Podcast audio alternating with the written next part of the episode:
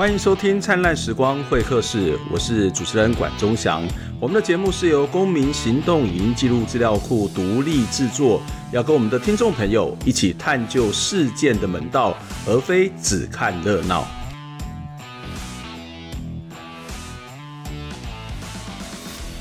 我想现在是疫情期间，所以在很多时候，大家真的要格外的注意自身的安全哦，保好保护好自己，当然就是能够保护到别人哦。而且很重要是，出门一定要戴口罩，然后最好是不要随便的啪啪照哦。那当然，即使在疫情期间，还是有很多的这种所谓的公共议题，我们都特别的一样持续来跟大家来做关心、来做讨论哦。呃，在两年前的五月二十四号，台湾其实有一件非常重要要的大事就是所谓的同婚合法哦。那当然，同婚合法到目前已经两年，但是有趣的是，在这个过程当中，我们仍然看到有很多跟同婚有关的诉讼的这个议题哦。例如说，呃，今年的这个三月的时候，我们的同婚非常重要的资深的同意人士这个齐家威，其实就申请了这个跨国婚姻的这个争取的权利哦。不过当时只有得到的这个部分的胜诉。那不过到了今年的五月六号，就是前几天，好像有一个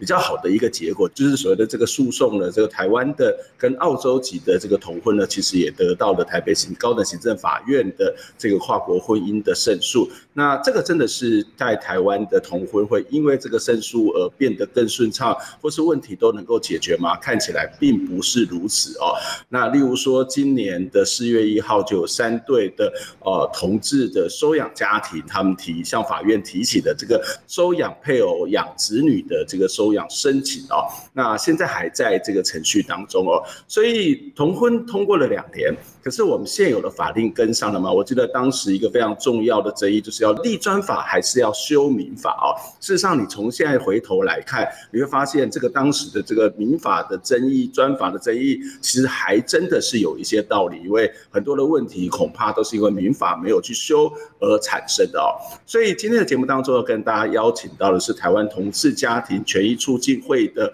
秘书长吕玄平来跟我们谈这个议题哦。玄平你好，嗨，大家好，我是同家会的秘书长全平。呃，我们先在访问这个璇萍之前呢，我们先来看一段新闻，然后我们再从这段新闻来继续的讨论。今天我觉得非常非常重要的议题，就是同婚合法两年了，台湾的法令真的有跟上吗？我们先来看一下这下面的这一则报道。有一对跨国同性伴侣在二零一九年前往户政事务所登记结婚被拒绝，所以他们就新送要争取权益。此案是由台北高等行政法院来审理，在今天宣判要撤销拒绝登记的处分。所以户政必须要准许两个人登记结婚。户政所是回应表示，会严拟讨论，看是否还要上诉。来自澳门的阿古牵着架杠台湾人新奇的手，好心情藏不住。这对异国同性伴侣想要结婚，却屡屡触礁。两年多前，他们到户政事务所申请登记结婚，遭户政机关拒绝，因此决定提告。台北高等行政法院审理后，六号宣判撤销拒绝登记的原处分，户政需准许两人登记结婚的申请，创下国内跨国同婚诉讼首例全部胜诉的判决。今天当然是非常开心。那我觉得经过两年多，那终于有一一个结果，那对于我们的生活上面，对我们的婚姻上面是一个很大的肯定。为什么身为台湾人，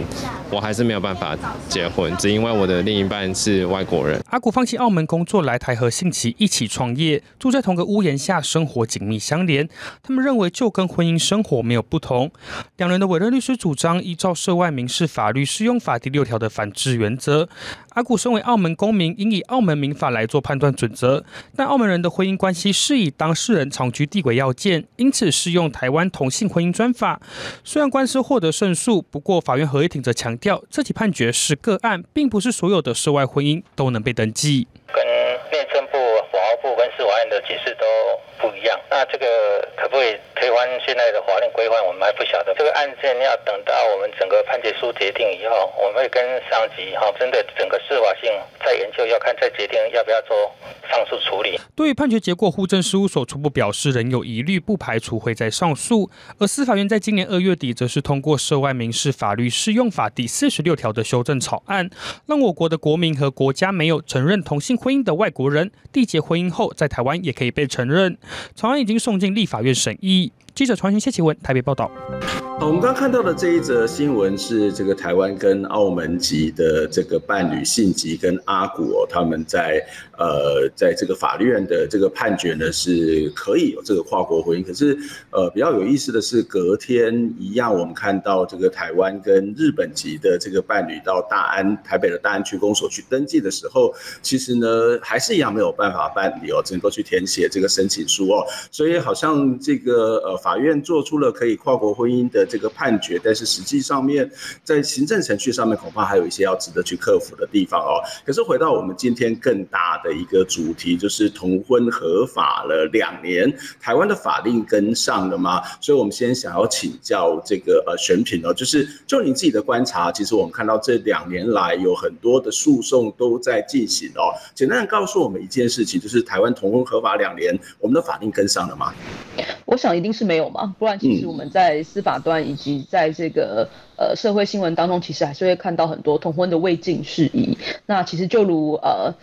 呃主持人刚刚所讲一样，其实跨国同婚是一个。那以及我们在四月一号所召开这个同志无血缘收养诉讼，又是另外一个。嗯、那其实除了这种可以诉诸诉讼案件的以外，还有很多法令是目前是仍在修正当中的。例如是像在家暴法当中，因为同志的配偶他们是没有姻亲的这个关系，所以也没有办法适用家暴法的保护令。嗯、那再来就是，其实针对人工生殖的部分，那异性恋的夫妻跟这个所谓的同志配偶仍然是有区隔对待的。所以除了诉讼案件以外，还有很多修法事宜。仍带大家一起努力。嗯，你刚刚特别谈到这个台湾的同婚非常重要的法源，就是这个大法官释宪的七十八号的专文之后，这个后来发展出来这个专法嘛，哦，那这个专法的本身，我想先请教一下，它不是保障了刚刚谈到的同志可以结婚吗？那刚刚谈到的包括收养的问题，包括呃刚刚谈到的跨国婚姻的问题，难道这不在于这个七十八号解释文的保障范围吗？也就是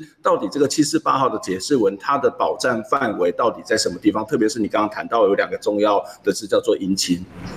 是，其实，在七四八号的这个释释宪文当中，我们可以看见，是它主要还是针对同性二人，他可不可以缔结婚姻来作为一个解释。当然，你可以呃从这个四字它里面的解释当中去看见说，他还是希望未来如果有所区隔对待的时候，必须要。这个比较从严格的方式去做审视，去了解针对异性伴侣、同性伴侣是不是有所差别，必须要给一个比较好的说明哦。但是实际上来讲，大家也经历过这几年这一个婚姻平权法案的这个挑战，在这一波挑战当中，其实也经历了二零一八年的这个公投这个结果。所以其实这个公投结果直接呃让这一个同婚的这个法案是必须以专法的方式来所成立的时候，专法就是有别于一般的民法，它就必须有所取舍。所以在这取舍的过程当中，其实它是一个折中的立法方式，把两个人之间，呃，除了结婚这个权利以外。在针对比如说生子，或是跟家族建立关系，甚至是跟他国人士结婚这些事情，都被折中掉了。嗯、所以可以看在这个折中的状况之下，很多权利是仍待我们继续争取的。嗯，这也是当时非常重要的一个民法的这个修法，或者是所谓的专法之样的，或者是所谓的两间很大的一个争议哦。这样听起来，其实看到一个非常奇怪的一种状况，就是这个法律是保障两个人之间的关系，可是这个两个人以外，它涉及到各式各样的亲属的关系。事实上就不在这个法定的保障范围。对。其实可以感受出来是被刻意排开的，嗯，因为待会我们可能会细谈到更多法律上的细节，可是我们会看到很多法律上的折中的状况，就是他们最小的保障，那两个人之间可以结婚，可是，一旦跟他人有关，不管这是家族的人员，或者是跟子女有关的时候，就会发现跟异性恋家庭的区别对待就会非常的明显。嗯哼，你刚刚特别谈到一件事情，就是家暴这件事情，我刚刚谈到，呃，两个人之间的法律的关系是被保障，可是我们也常提到说，这个结婚不是两个人的事情嘛，结婚是两个家庭的事情嘛。那这个家庭当中很多的法令，它其实包括刚刚谈到的收养等等的问题，或者是继承等等的问题，它其实就不是是有涉及到两个。那你刚刚谈到家暴，家暴不就是两个人之间的事情吗？例如说我今天被我的伴侣这个殴打，或者是有任何的恐吓，我可以申请保护令。那家暴法没有办法保障这两个人之间，或者是还是他没有办法保障这两个以外的这种所谓的亲属关系呢？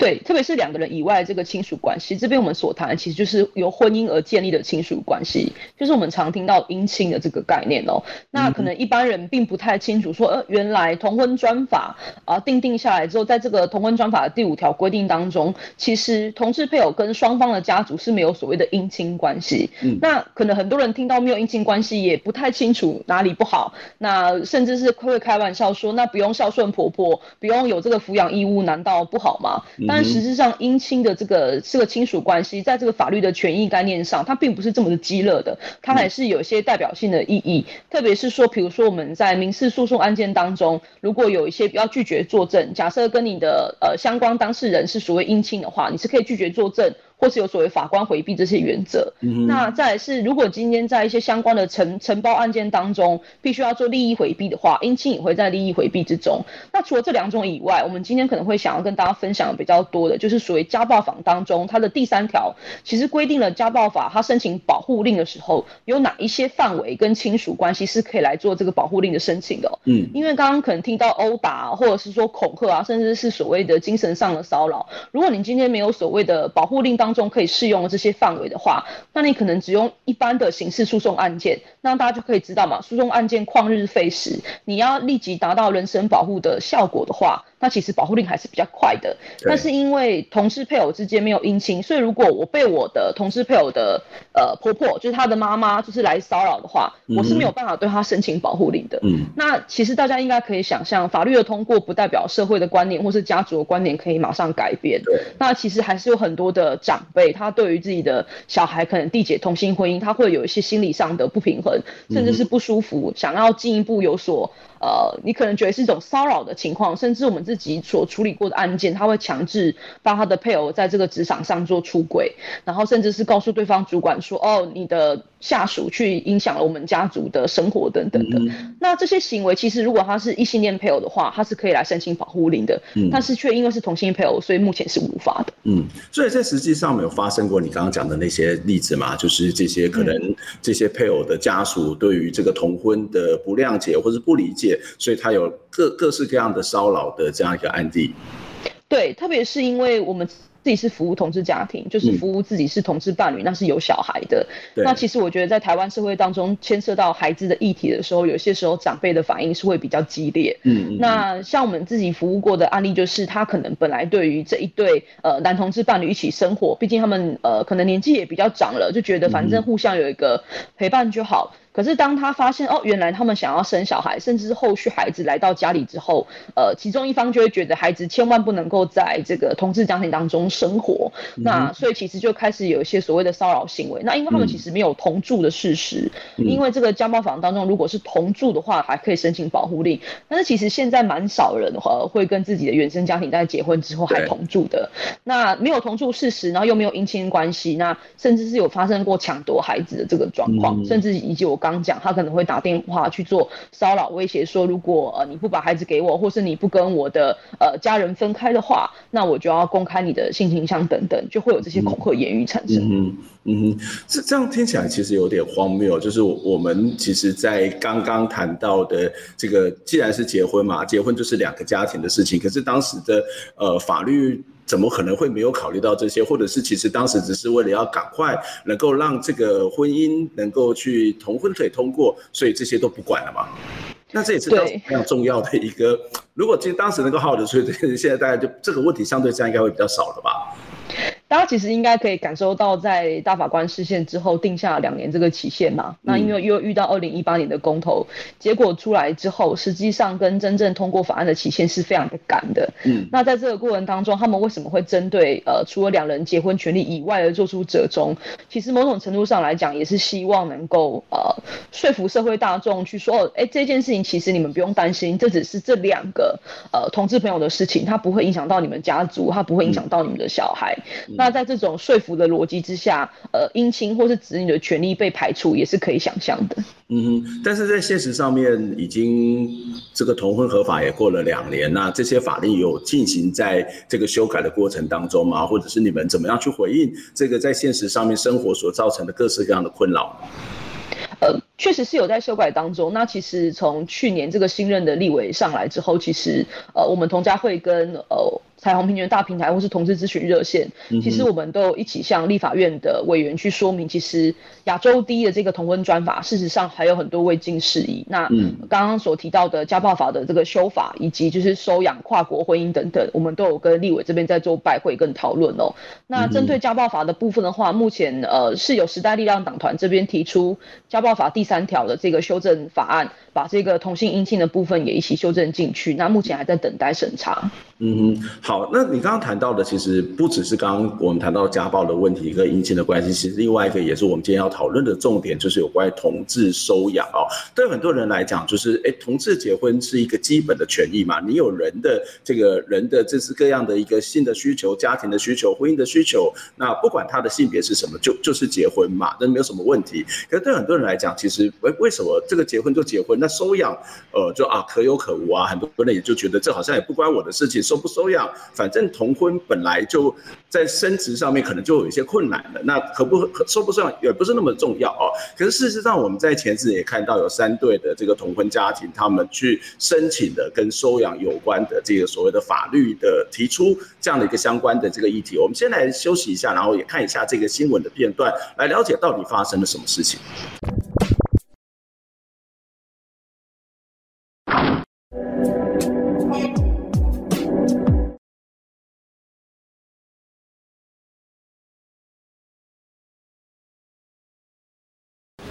台湾同婚合法即将两周年，但因为同婚专法限制，无法收养无血缘的子女。多位创意团体跟同志夫妇，呃，都希望能透过向法院提出收养申请的诉讼，为收养的子女争取完整的侵权。为小女儿唱生日快乐歌，好快乐！喵喵和伟伟交往十六年，去年经过法院裁定，正式收养孩子。可是因为同婚专法限制，只能收养配偶的亲生子女，导致同志无法共同收养无血缘的子女，等于要轮流请育婴假照顾都不可能。因此鼓起勇气提起诉讼。为什么我身为同志在台湾要一直感受到这种差别待遇跟歧视？对，我真的很。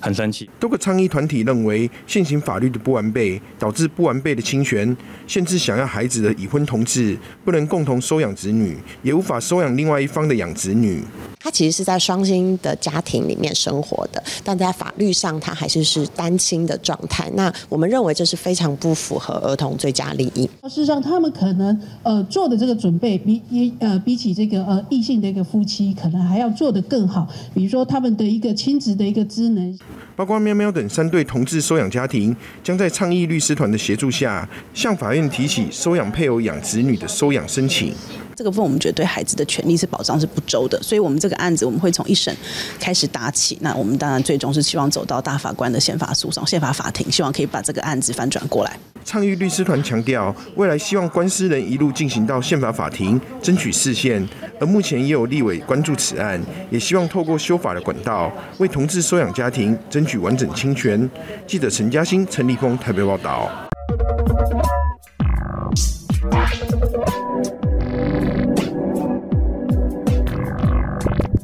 欢迎回到灿烂时光会客室，我是节目主持人管中祥。灿烂时光会客室的经费是由公众集资来捐款哦。我们希望透过公众的集资，然后让我们的节目，让公民行动以及记录资料库的报道能够更独立，能够更独立，能够更深入。也欢迎大家能够呃捐款给我们。那我们今天要跟他谈这个议题，我觉得非常的重要。也许在这样的一个时节上面，不管是疫情也好，或者是呃这个事件本身的发展。已经越来越少的关注这样的议题，就是同婚合法两年了，在两年前的五月，同婚合法，台湾的同婚宣布合法。可是，在这过程当中，我们看到了有很多很多的问题，特别是法律的问题，一个一个冒出来哦。这也其实也让我们再重新检视当时的这个民法或者是专法修民法跟这个专法制定的争议哦，到底呃到现在留下了什么样的一个后遗症？今天在节目现场跟我们一起聊天的。的是同家会的秘书长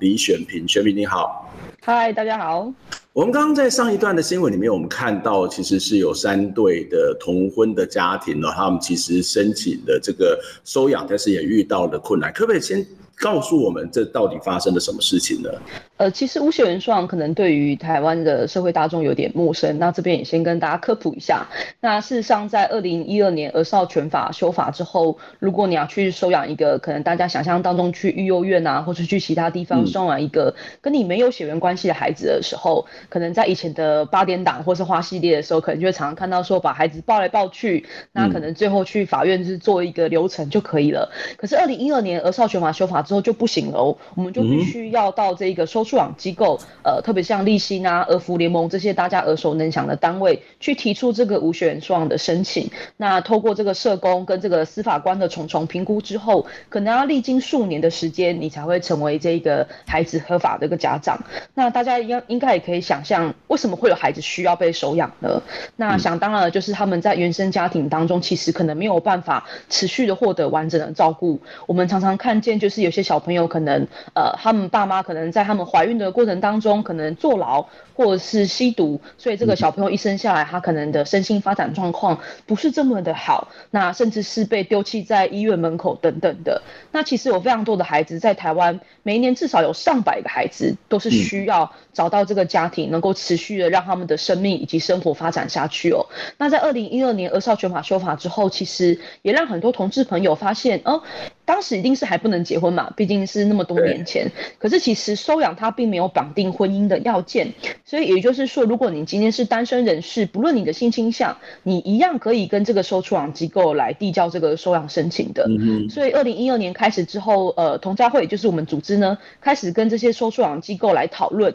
那怎么协助这些社工单位来呃协助这些收养的评估。那其实我们刚刚所提到，在四月一号提起这个同志无血缘收养诉讼的家庭，他们就是在这几年当中，他们一直以伴侣的身份进。到这个收养机构做评估，但是因为法院的规定，哈，法律上的这个规定，他们只能够用单身的其中一位的人士的这个作为主要的收养申请人。那大家好不容易呃跑了好几年，然后甚至也等到这个二零一九年五二四这个同婚专法正式生效。当时大家就在想，那我们终于可以以一个同婚配偶的方式来完成这个收养流程，终于不用再是假单身了吗？嗯、那没想到这个同婚专法，它其实却禁止了同婚配偶共同收养无血缘收养孩子的这个权利哦，所以就会造成一个。为什么为什么会为什么会禁止他们的收养的权利？一样是我们刚刚谈到那个姻亲的关系，还是什么样的原因呢？主要是他在同婚专法的第二十条当中，它是唯一一个提到子女权利的这个法条哈。它规定了，就是如果你要收养的话，你只能收养配偶的亲生子女。所以如果配偶过去是收养养子女的，那就不是他的亲生子女嘛。这是第一个。那这个小孩怎么办？嗯，这个小孩子就只能够跟唯一一个。当时做主要收养申请人，他有这个亲子上的关系。另外一个同婚配偶的这个家长，吼，却永远没有办法在法律没有修正之前，没有办法成为他法律上的家长。所以对于这个孩子来讲，他是生养在一个两个爸爸或是两个妈妈的家庭里面，但他在法律上却是一个单亲的状态，他只有一个法律上的这个保障。那就会变成一个很怪的状况，就是说，如果我今天是一个单身的同志，那我一样还是可以跟无血缘收养机构去做这个收养申请哦。但如果我是一个已婚的同志，对，因为这个专法它没有给予我共同收养的权益，所以我反而失去了这个收养的资格。甚至我们在近期也有收到一些呃个案的回馈，他们就变得是说，如果我已经很多人其实并不知道这个限制，而且这个限制也很不合理嘛，所以很多可能同志朋友他们很开心的去结了婚，然后开始规划自己未来。他要有小孩子，然后也愿意去收养跟自己没有血缘的孩子的时候，他打电话到这些收养机构，收养机构发现他已婚的时候，就只能拒绝他，就说不好意思，因为现在的法律没有办法让你完成收养，甚至是那难道我要离婚，这个恢复这个法律上单身身份之后，我才能够完成这个收养流程吗？那其实这也让机构很为难哦，因为总不能劝人家去做离婚，然后再来完成这个收养吧。嗯，对，所以你是指的是现在，如果他们是一个同婚的状况，是法律上面不保障他们收养的权利。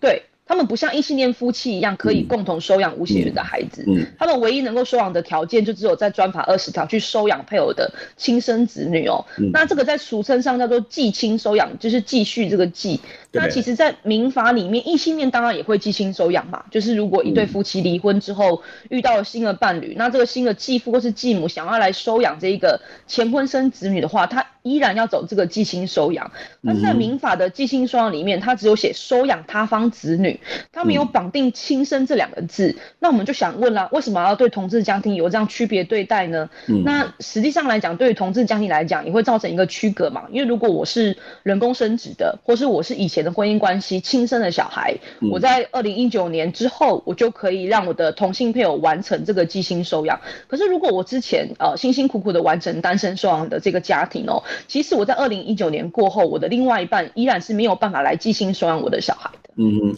这样子的状况底下，对这个被收养的小孩会有什么样的影响？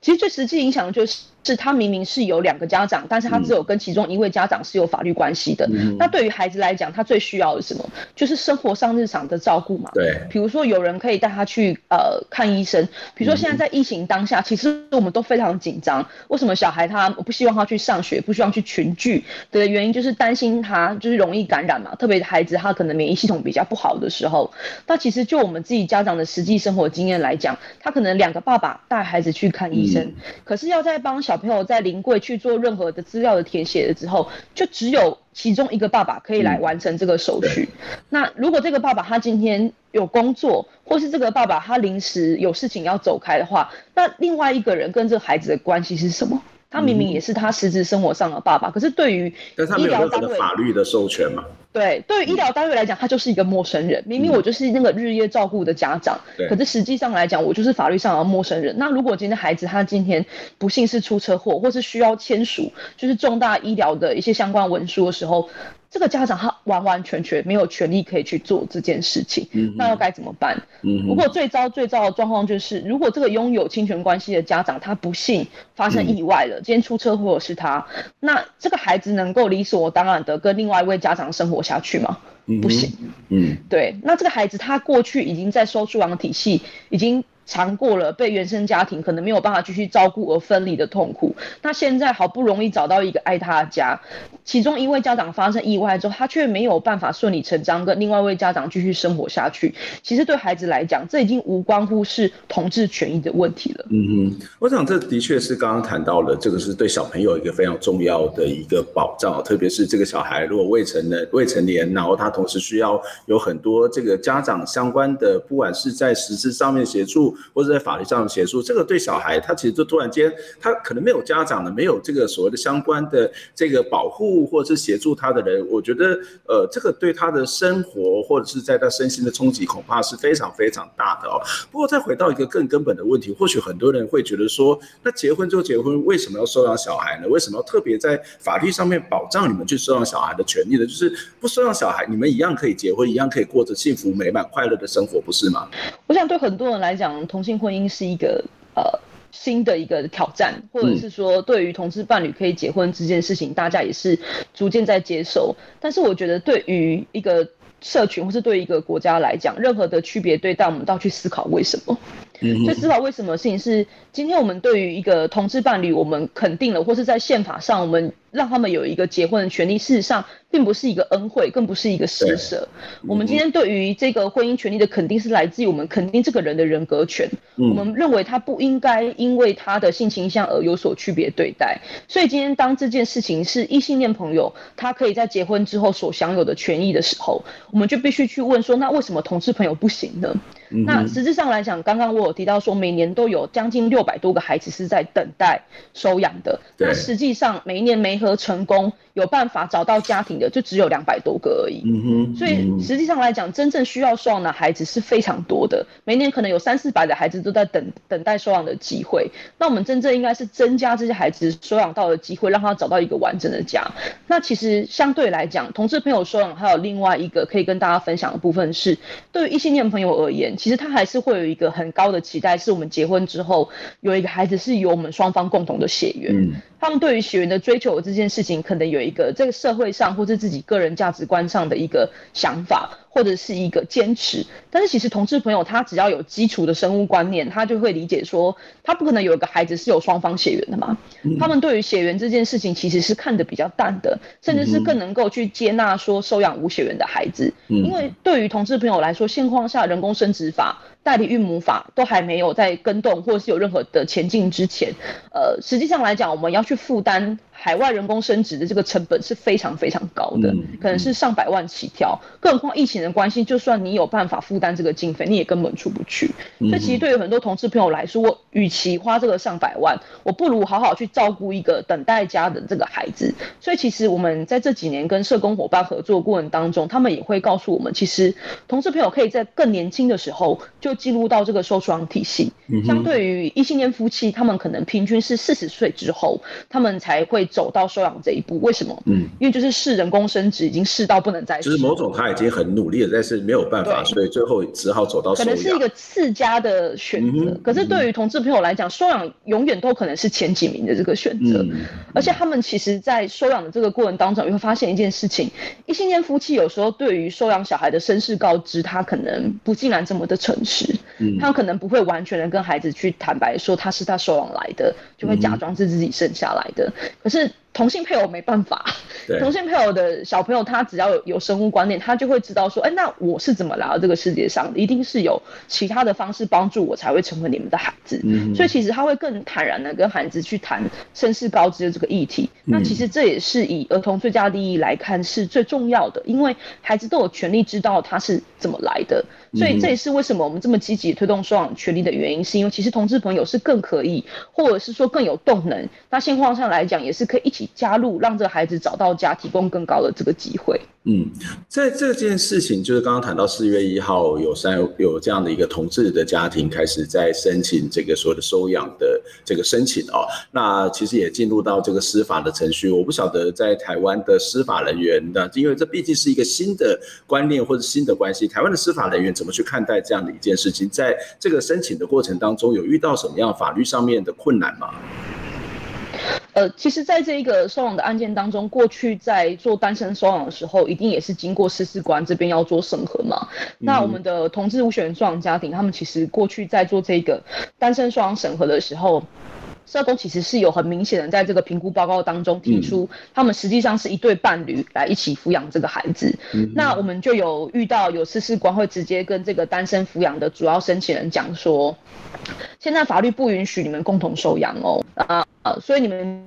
只有一方可以有这个孩子的收养权利，但是他要那一位没有办法跟孩子建立亲子关系的家长在法庭上保证说，虽然你没有法律上的这个权利，但是你要保证你会跟亲生的，你会拥有法律权利一样的去爱护这个孩子。嗯、然后呢，你们不要在结婚之后呢，就又来递交这个继亲状的申请，因为这样是在挑战法律，这样。哦哦、那其实是很荒唐的。就是、对，这个听起来有点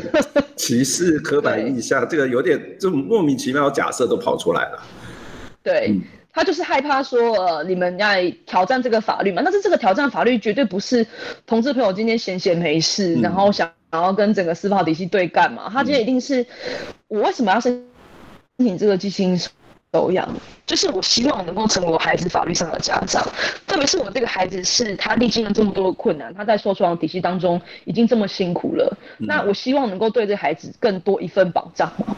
对，所以绝对不是说像他们讲的一样，你不要来挑战这个法律的权威。事实上，我要挑战的是，我要想成为我孩子在法律上真正的家长。嗯、所以可以看得出来，司法体系对于同志家庭有一点无奈吗？或者是说有一点希望说你们不要来找我们麻烦，因为法律就是这样子。嗯或是过去在跟司法界打交道，说还是可以呃看得出来说，他们对于同志家庭到底在这个社会上会遇到什么困难，呃，还是有一些担忧，或者是说希望你们主动先来回应，说如果你们被歧视了怎么办？那我想这件事情他们是不会去问异性恋夫妻的，他们不会去问异性恋夫妻说，那如果收养这件事情，比如说你们是收养跟你没有血缘关系的小孩，那未来被歧视怎么办？呃，但是同志朋友却很常被问到这个问题哦，至少在我们服务的经验里面，同志家庭永远都会被问说，那如果这个社会去歧视你们的话，呃，你们要怎么做？虽然我们可以理解他这可能，如果我们比较温馨的想，它是一个提醒，可是比较残酷的想是，好像。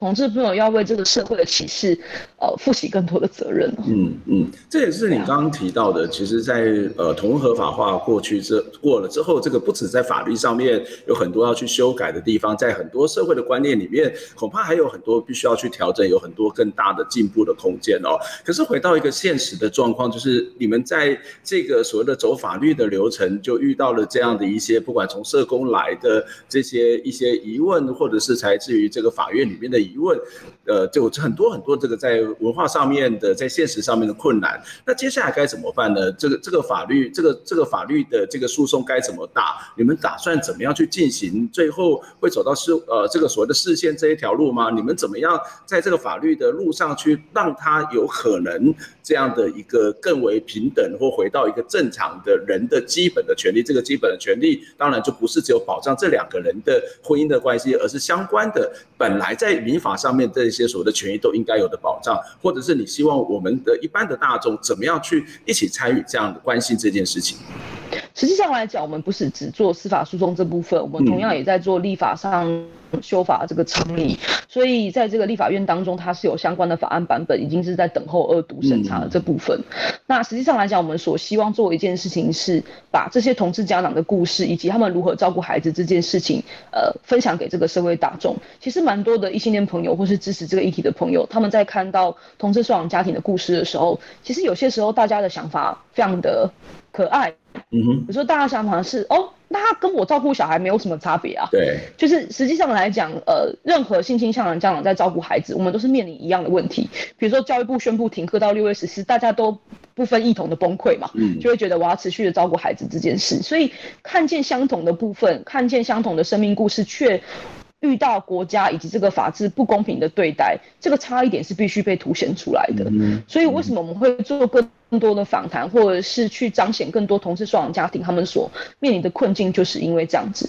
呃，同婚法案或者是说性别平权的相关法律，其实一路以来都是透过人的生命故事而被看见的。这个生命故事有所缺失，这个权利有所缺失的时候，伤害的不只是价值观上的对立这个问题，不只是挺同或是反同的议题，其实伤害在特别在收养的这个议题上，伤害的是这个孩子。所以，我们还是回到儿童最佳利益这个司法事务官，或者今天这个社工评估，他要求我们，如果今天在一系列的评估流程当中，我们需要经历什么评估，我们就走一遍。他今天要社工来做访视，我们就让他访视。更何况大家应该也可以知道，这几组家庭他们过去都已经历经了单身双的评估流程。事实上，无血缘双的评估流程比寄亲双的评估流程严谨。非常的多，因为寄亲收养的孩子是本来就在家里的，是继父跟继母要来做这个申请哦。但是无血缘收养孩子是一个还没有进到你家里，等待要收养这个小朋友。所以如果这些家庭他们过去三到五年都已经经过了重重的评估，已经证明他们的亲职的能力了，那我们也相信这些家庭在诉讼当中的家庭，他们可以经得起寄亲收养这些评估的指标。那如果这些评估的指标都已经显示，他们是非常良好的亲职能力，他们才是真正应该呃要继续跟这孩子维持法律上亲属关系的人的时候，那我们就必须再叩问这个司司法党规。那为什么不给我们这个权利？为什么要牺牲子女的最佳利益？嗯、所以，我们希望这个议题针对家庭这个议题，不要再停留在于什么性倾向的家长可以养孩子，应该停留在于孩子需要什么样的家庭空间、家庭关系，什么样的人可以持续的照顾到他，把他这个议题拉到一个儿童最佳利益去跟这个社会来做对话。嗯哼，的确。我觉得我们今天听完了这段节目，或者今天这个访谈，你会发现，哇，原来我们的法律是这么的荒谬。原来当时在去争取这个民法的这个修法，这从一个根本上面去解决，是这么的有道理。因为我们看到这两年以来，有太多的法律的问题，有太多荒谬的现象，是一个一个的浮现。但，我们也相信法律的通过，不代表这个文化上面的认同或是接受，这的确是需要更长的时间来慢慢的去调整，或者是。慢慢的让我们的观念去对这些有更认识基本的认识。但是我觉得更重要的一个地方就是那个认识，就是我们要认识一件事情，人的权利应该是平等的，我们不应该是假设呃同性恋的家庭他就一定是如何如何，异性恋家庭一定如何如何。我想这是一个人跟人之间的关系，不是同性跟异性之间的关系的差别哦。今天非常谢谢秘书长来接受我们的访问，希望下次有机会再跟你请教相关的问题。我们下周再会，拜拜，谢谢。